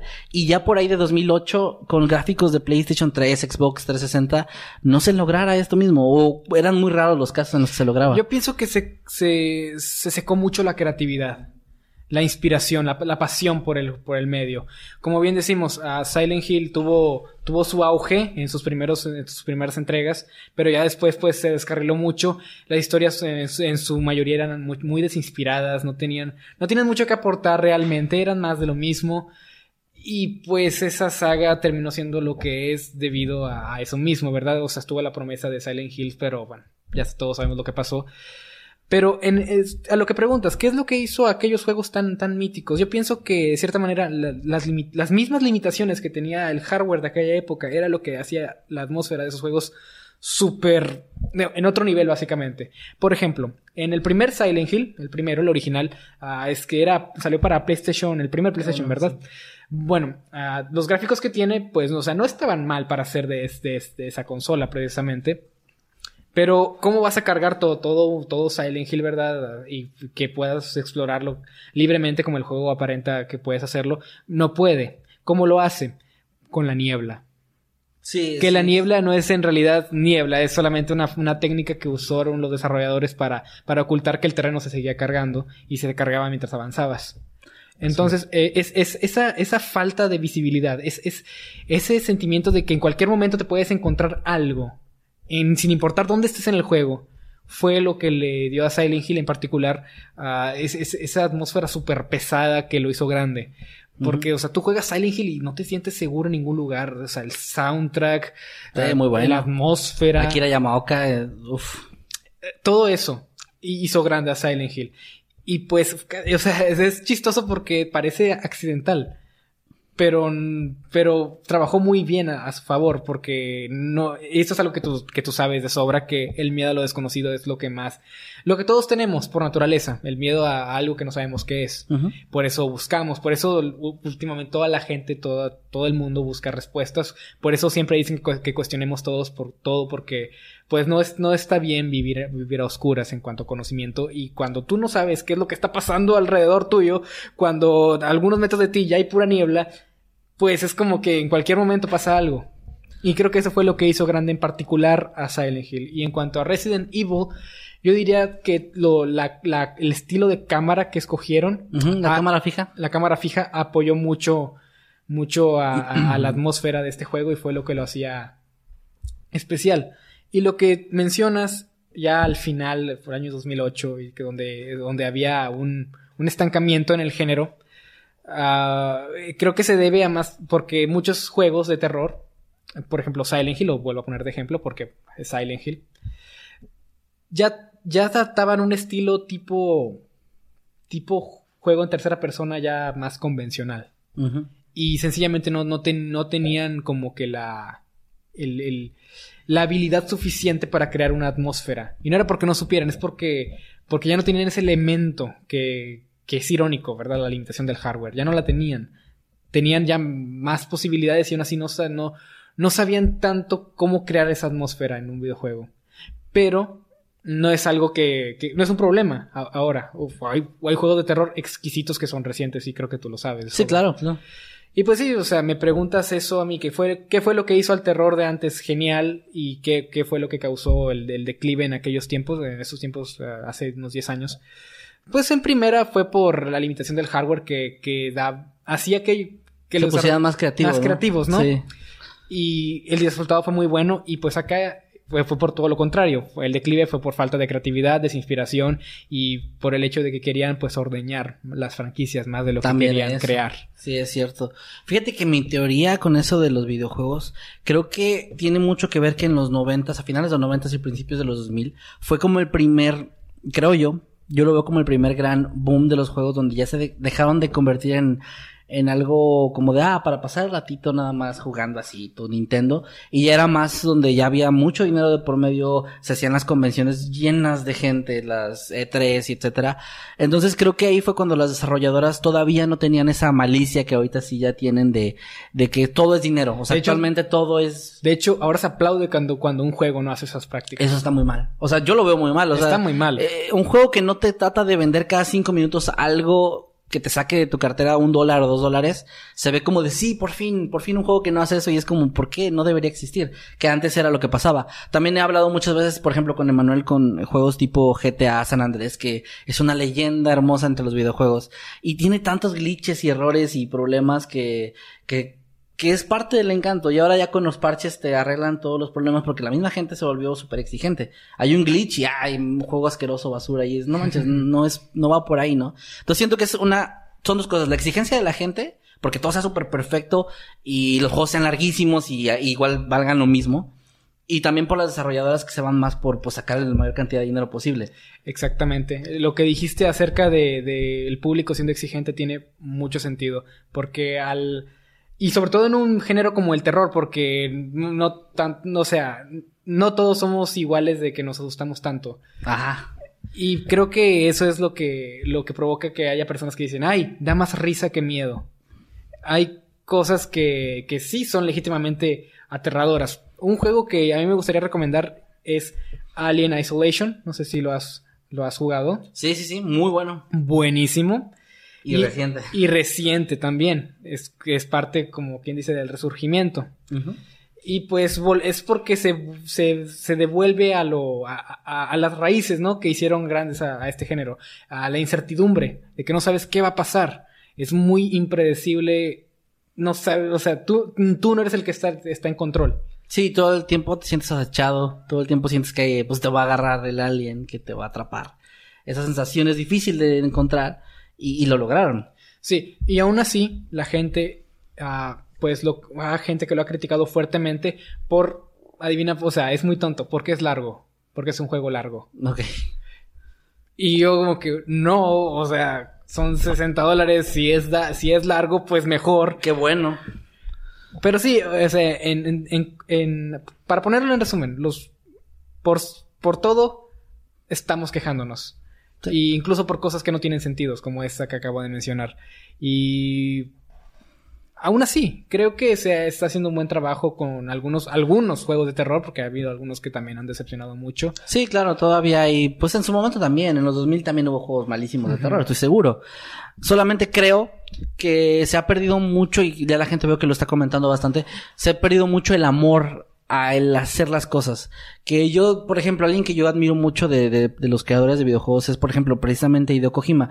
Yo sé que es una persona muy extravagante, que hace cosas muy raras y todo, pero es una persona que yo admiro porque se nota que a pesar de los años que han pasado, todo lo que hace, se le nota el amor que le tiene, el cariño que le pone, y es, faltan más creadores así, eh, más, más gente que, que haga esas cosas sin esos problemas del dinero y de que las desarrolladores, eh, o los distribuidores también tengan esa presión de es que tienes que sacar ya otro juego en un año y ap- apresurando a la gente y a los a los pobres programadores ahí teniéndolos haciendo el crunch que es esta práctica horrible donde Sí. se les da como un tiempo muy reducido para sacar un juego y entonces ellos tienen que trabajar en vez de 8 horas o 10 horas al día, que a lo mejor sea saludable más o menos, trabajan 12, 13 horas al día tratando de sacar un juego y, y los tienen bajo presión y los tienen muy mal y pues ya salen esos juegos con un montón de cosas malas, pero, o cosas cortadas pa- por presupuesto, por tiempo, etcétera, que se sienten más como un producto comercial que realmente como un, algo que hecho con cariño,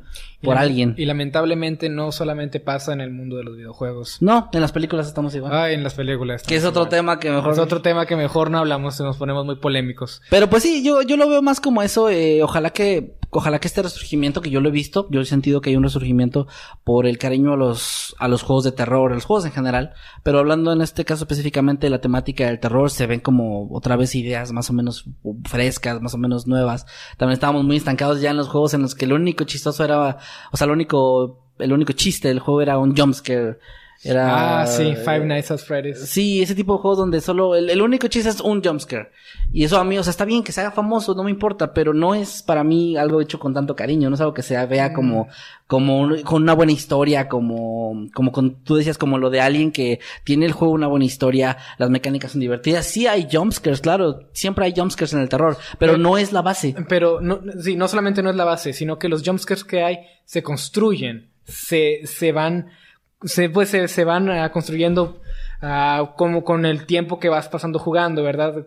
La tensión va creciendo y cuando finalmente ocurre un sobresalto se siente merecido y legítimamente te asusta. Y creo que el jumpscare en particular es un elemento que se tiene que usar sabiamente. Sí. Entre menos mejor, obviamente. Pero si se va a usar, se tiene que usar muy, muy sabiamente porque el jumpscare eh, saca la atención. Tú puedes tener una escena muy, muy chida en los primeros 20 minutos de la película. Puedes crear una tensión increíble en los primeros 20 minutos de la película o videojuego, digamos, o libro, lo que sea. Pero pone, bueno, un libro no, porque no hay los jumpscare en un libro, ¿verdad? pero, escrito. No. Pero pu- puedes poner, si pones un jumpscare, ¿qué es lo, cómo reacciona la gente en el cine? ¡Oh! Y luego se comienzan a reír. Ajá. Porque ya, ya no están tensos, ya, lo, ya saben que ya pasó. Ujú. Entonces un jumpscare no, no deberías de usarlo nada más a lo tonto para, por un, un susto fácil. Se tienen que construir así. Si hay alguien ahí allá afuera que está escribiendo, o, bueno, no escribiendo, o generando, produciendo algo que sea de terror y quieres ah, introducir jumpscares, piénsalo dos veces y piensa en la tensión que estás, que estás tratando de generar tra- piensa que quieres asustar a alguien, que quieres asustar a tu audiencia, que quieres mantenerla tensa, quieres mantenerla perturbada, pues no vas a usar jumpscares, tienes que ser gradual, tienes que ser, tienes que ser elegante. Y creo que los juegos han, han, han retomado de cierta manera ese, ese elemento, ¿no? Para poder enervarte. Creo que sí, espero que sí. Sí, y pues bueno, básicamente es eso. Qué bueno que los juegos de terror están resurgiendo. Y espero que haya más. Y voy- les prometo que voy a jugar los Resident Evil. Vale, pues muy bien. Eh, era, como les decía, un tema un tanto breve. Yo más que nada quería como exponer esta parte. También, eh, pues quería exponer un poquito algo, traer algo de videojuegos como homenaje al buen Gus Rodríguez. Eh, quienes no lo conozcan, pues el señor eh, falleció el día de ayer por la noche. Es básicamente el precursor aquí de los, de los videojuegos, del movimiento de videojuegos en todo México. Él era el, no es el primer Nintendo maníaco y además era un gran escritor y humorista porque alguna vez les dio risa algo de, de Eugenio Derbez, algo, algo de sus programas o de sus personajes, bueno, él era el que estaba detrás de eso y de muchos otros también a quienes apoyó durante años. Él realmente como que no era, no era alguien conocido como por estar frente a la cámara y ser él el que el que dijera esos chistes o hiciera esas cosas, pero siempre estuvo ahí detrás, eh, por lo que se sabe de él, pues es una, fue una persona increíble. Y pues para nosotros, bueno, eh, para nosotros es alguien también muy importante porque pues fue precursor de, como les decía, de todo el movimiento de Nintendo, videojuegos, etcétera, en los noventas. Gracias a él muchos somos fans de esto, muchos somos este fanáticos de toda la vida esperando ahí sus programas y etcétera. Y bueno, pues nada, es como nada más un, un pequeño homenaje para él y pues que, que en paz descanse y nos vemos en el próximo nivel, Gus. Y pues nada, chicos, era todo lo que quería comentar al respecto. Vamos a leer si quieres, ya para no ponernos sad, comentarios, Sí, superchats. porque estoy viendo muchas letras muy específicas en el chat. Hay lluvia de, de, de respeto. Lluvia de respeto, exactamente. Ah, ok, estoy, voy a checar los, los superchats que nos mandaron. Muchas gracias chicos a todos los que nos estuvieron apoyando con sus superchats. Eh, voy a leer algunos de ellos. Aquí tengo uno de Lunita Dra Dragox, no, Draxi, Draxi, perdón. Draxi. Lunita nos envía dos dólares y dice, está muy interesante lo que hablan, Owo. Muchas gracias, Lunita. Espero que hables del tema que hablé yo. Creo que sí lo vi cuando estabas hablando tú, ¿eh? ah, bueno, bueno. Ah, No, lo- los dos temas fueron muy interesantes, me gustaron. Bueno, también el mío, ¿verdad? Pero es- creo que es bueno que me guste mi propio tema. pues, bueno. Bueno, ah, también tenemos un superchat de Hinsu Suma que nos manda 20 de, bueno, no sé cuál es esta moneda, ARS. pesos argentinos. Pesos argentinos, ok, Me nos parece. manda 20 pesos argentinos y nos, fel- nos desea felices Pascuas. Muchas, mu- Muchas gracias. muchas Feliz Pascua para todos ustedes también, chicos. Es cierto, estamos en media cuarentena en Pascua, sí, bueno. Eh, Lilia Linares también nos manda ah, un aporte de 20 pesitos y dice, hola, los extrañé mucho la semana pasada. Gracias. Eh, muchas gracias. Espero que ahora hayan extrañado al señor Emanuel. Y de hecho vamos a tener otra vez invitado a- al buen ciudadano Z que está ahí en los comentarios, ya lo vi que está ahí, muchas gracias viejo. Eh, pero pues ahorita con los problemas de conexión que hay también acá, era muy difícil, casi imposible mm, sostener la llamada y la transmisión en la misma computadora y bueno, eh, igual gracias, muchas gracias. Ok, también tenemos un super chat de Legendaria. Nos manda 20 pesitos y nos dice, espero algún día hacer una colaboración con ustedes. Claro que sí, muchas gracias, muchísimas gracias. Sí, sí, por supuesto, hay que hacer una colaboración, hay que dejarlo ahí anotado para que sí suceda. También Dulce Magallanes nos manda 20 dolaritos y nos manda una perita que está bailando y dice You are amazing. Muchas gracias. Ok, eh, Elena CC también nos manda 20 pesitos mexicanos y nos dice, felicidades por los 2 millones. Saludos chicos. Gracias, muchas, Muchas gracias. gracias. Gracias, estamos muy felices, de verdad, estamos festejando todo el día. Eh, señor Marmotín nos manda 20 pesitos y también nos dice felicidades por los 2 millones de habitantes. Muchas gracias. Ay, no puedo creer, de verdad no puedo creer que ya, ya tengamos 2 millones. Gracias, muchas, muchas gracias. Mi- ah, Miguel Morales nos manda de nuevo 20 pesitos y pone na na na na na na na líder. Na na na na na na na na líder. Es de, supongo, estoy asumiendo que es lo de Batman. Na, Na, na, na, na, na, na, na, na, líder. Eh, Creo sí. que le faltan algunos na na na na para que suene como Batman. A lo mejor no, no, no deja ahí el chat poner tanto. Gracias, Miguel, muchas gracias. Eh, René Rosales también nos manda, ay, siempre nos dice la moneda, pero se me olvida, soy un estúpido, discúlpenos. Eh, bueno, 14, 14. y nos dice, espero que salgas adelante, que viene un gran abrazo. Muchas gracias, René, gracias por tu apoyo y gracias por todo esto. Eh, pues sí, este, no lo anuncié así como con bombos y platillos, pero pues ya regresé al canal, ya esto, todo está bien, la situación está tranquila. Y afortunadamente a partir de la próxima semana, el martes va a subir un video donde todavía no voy a estar yo, porque se grabó hace varios días, cuando yo todavía no podía.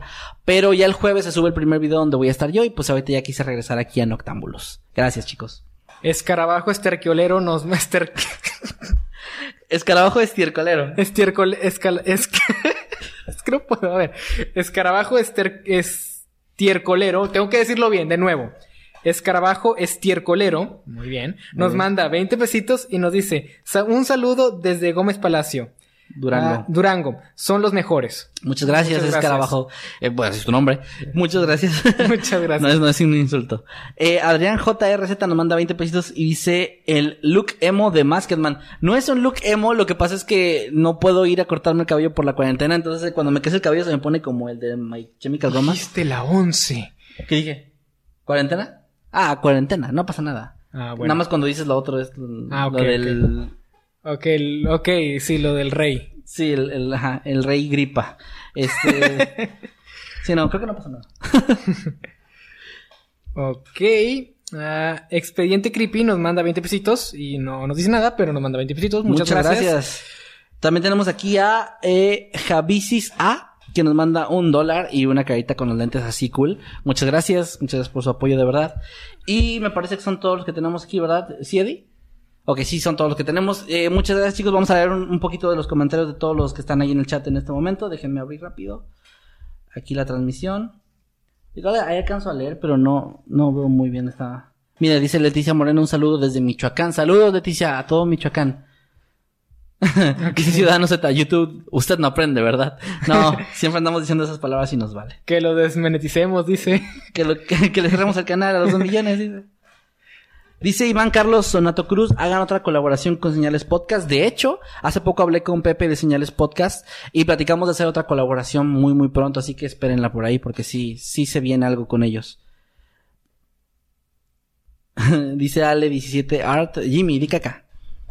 No, creo que hay, que no. hay que dejar este meme morir porque luego no me lo voy a sacar de encima. Así que... Pero es que de verdad vi muchos, muchos diciendo eso, por eso. A ver, a ver, ¿qué más?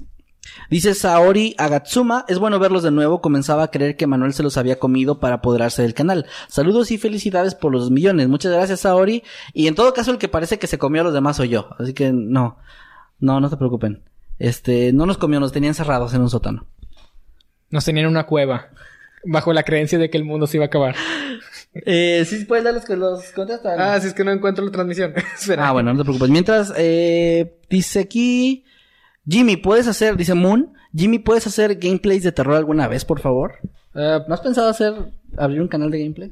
puede ser, pero por el momento, pues para empezar la conexión de que Sí, estamos sí. teniendo está muy mala, pero sí lo he considerado, varias personas me lo han recomendado porque pues piensan que, que, que podría pues salir bien el asunto, aunque pues aún no me animo, quizás algún día me anime porque realmente no hay ninguna razón por la que, para que no lo haga.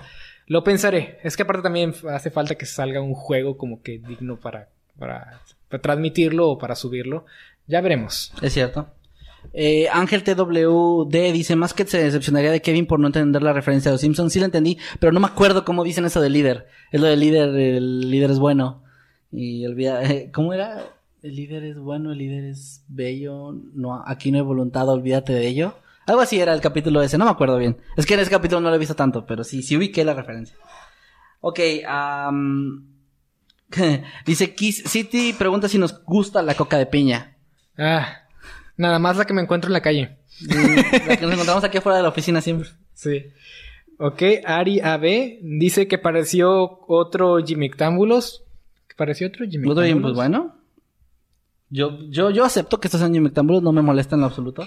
Yo creo que todos deberían ser Jimictámbulos. No, yo pienso que deberían ser noctámbulos con los tres juntos. Ay, bueno, ya me derretiste el corazón. Sí. F. Aquí, ah, por cierto, eh, aquí estoy viendo, eh, discúlpenme, se me había pasado, pero tenemos aquí a nuestros moderadores. No estoy seguro quiénes están, pero ya vi por ahí a tanto a Ciudadanos Z como Dama de Blanco, Pito de Burro. No sé si está Gallo con tenis, no sé si está la pue- peluca puelca de Donald Trump. La peluca Eh, puelca. o sea, no, no sé si están ahí. Este, no sé, sáquenme de Venezuela, ya está desaparecido, al parecer. Pero bueno, Pito de Burro aquí comentó, Kevin, di cuarentena como de narrador.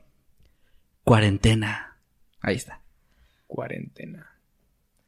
Ah, ok. Moon dice que se refería con los gameplays a que hiciéramos gameplays todos juntos. Oh, eso sería Eso incluso más chido. interesante. Estaría chido, pero pues ahorita por la cuarentena no, Sí. no deberíamos, deberíamos mantener la distancia. pero tal vez sí. Podría ser incluso así por forma de streaming, pero eso depende de la conexión. Y tendría que ser un juego de, de multiplayer, ¿no? Multiplayer, sí. Hay que, hay que ver. Yo creo que sí sabe poder algo. De hecho, eh, bueno, eh, eso no tiene nada que ver con el Creepy canal. Gameplays. Pero, pero estoy eh, jugando los jueves en el canal de Twitch del Ciudadano Z. Así lo pueden encontrar en Twitch como Ciudadano Z. Eh, Resident Evil 5 lo estamos pasando juntos y pues ahí es un juego de terror que estamos haciendo. Nada más que yo no salgo, sale él porque es su canal. Y yo estoy nada más en, en videollamada de... O sea, me van a escuchar pero no me van a ver. Pero sí, ahí estoy. Estás como narrador. Ajá, estoy como narrador, como comentarista, voz comentarista. Les habla su amigo Masketman. Y aquí va Chris Redfield. Oye, debería hacer algo así, ya que no me están viendo.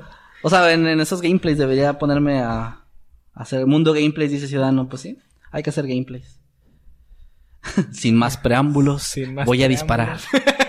y se muere. y me muero por estar... Bueno, eh, eh, Dice el Rincón de lo Absurdo, al día siguiente va a aparecer en, en las noticias, dos jóvenes desaparecieron por hablar de conspiraciones del Vaticano y sus apodos eran el Cacas y Masketman. ok, pues tal Oh. vez, ojalá que no, chicos, yo no, no, no creo que el Vaticano nos ponga atención, si nos está viendo el Vaticano, gracias por vernos, este, Un honor. un honor, su santidad, eh, y pues no nos maten, ¿no? Ma- mejor maten a Manuel, él se la pasa de hablando de Charles Manson y de cómo chingan a su madre todos sus seguidores. Yo no he dicho nada de eso. Así que él merece más que le hagan algo. Solamente estamos comentando. Aparte, yo no lo dije originalmente, no soy un periodista, solamente lo investigué en internet, así que yo no soy a, a quien deberían perseguir. Sino a ver quién hizo A la ver, nota. vamos a No, no, buscarlas. no, no. y pues bueno chicos, creo que ahora sí ya vamos llegando al final de esta transmisión. Estuvimos el tiempo más o menos que estamos siempre, una hora y media. Eh, ojalá que se hayan divertido, que se hayan entretenido. Gracias por quedarse hasta el final. Señor Jimmy, tus redes. Ah, me pueden encontrar tanto en Twitter como en Instagram como arroba LGMillete, todo pegadito. Y me pueden encontrar también en YouTube como Little Jimmy, me pueden buscar ahí. Y pueden echarle un vistazo si es que les interesa todo esto de los videojuegos, porque subo videos de eso y de contenido en general. Así que denle un vistazo si así gustan. Excelente, pues a mí me pueden encontrar en Twitter, Instagram y Facebook como arroba Kevin Masketman. La verdad es que pues estoy muy activo. Ahorita que estoy en la cuarentena pues no tengo nada que hacer en la casa, así que me la paso subiendo estupideces.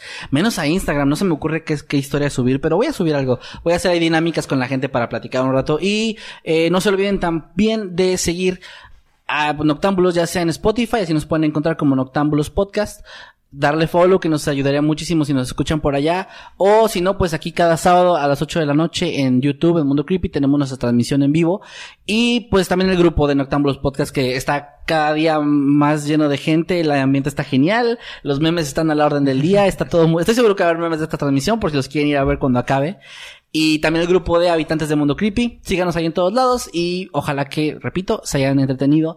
No se tomen tan en serio eh, lo que estamos diciendo, pues al final de cuentas solo estamos platicando al respecto, no somos expertos ni nada, pero pues estamos tratando de dar nuestra opinión en algo, ¿no? Y pues ahora sí, nos vemos la próxima semana. Muchas gracias a Eddie que estuvo aquí en Controles, gracias por la ayuda como siempre. Gracias a nuestros mediadores, Ciudadano Z, Dama de Blanco, Pito de Burro, Gallo con Tenis, Sáqueme de Venezuela y la peluca puelca de Donald Trump. Muy bien. Gracias a todos ellos. Nos vemos la próxima semana y ojalá que ahora sí esté Manuel. Y si no, pues ya lo, ya nos deshicimos de él. Gracias por los dos millones y nos vemos la próxima semana. Adiós. Chao.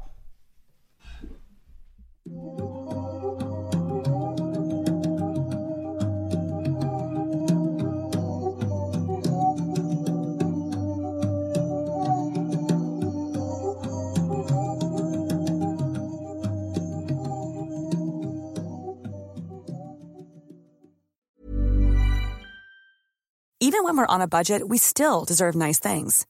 Quince is a place to scoop up stunning high-end goods for 50 to 80% less than similar brands. They have buttery soft cashmere sweaters starting at $50, luxurious Italian leather bags, and so much more. Plus, Quince only works with factories that use safe, ethical, and responsible manufacturing. Get the high-end goods you'll love without the high price tag with Quince. Go to quince.com slash style for free shipping and 365-day returns.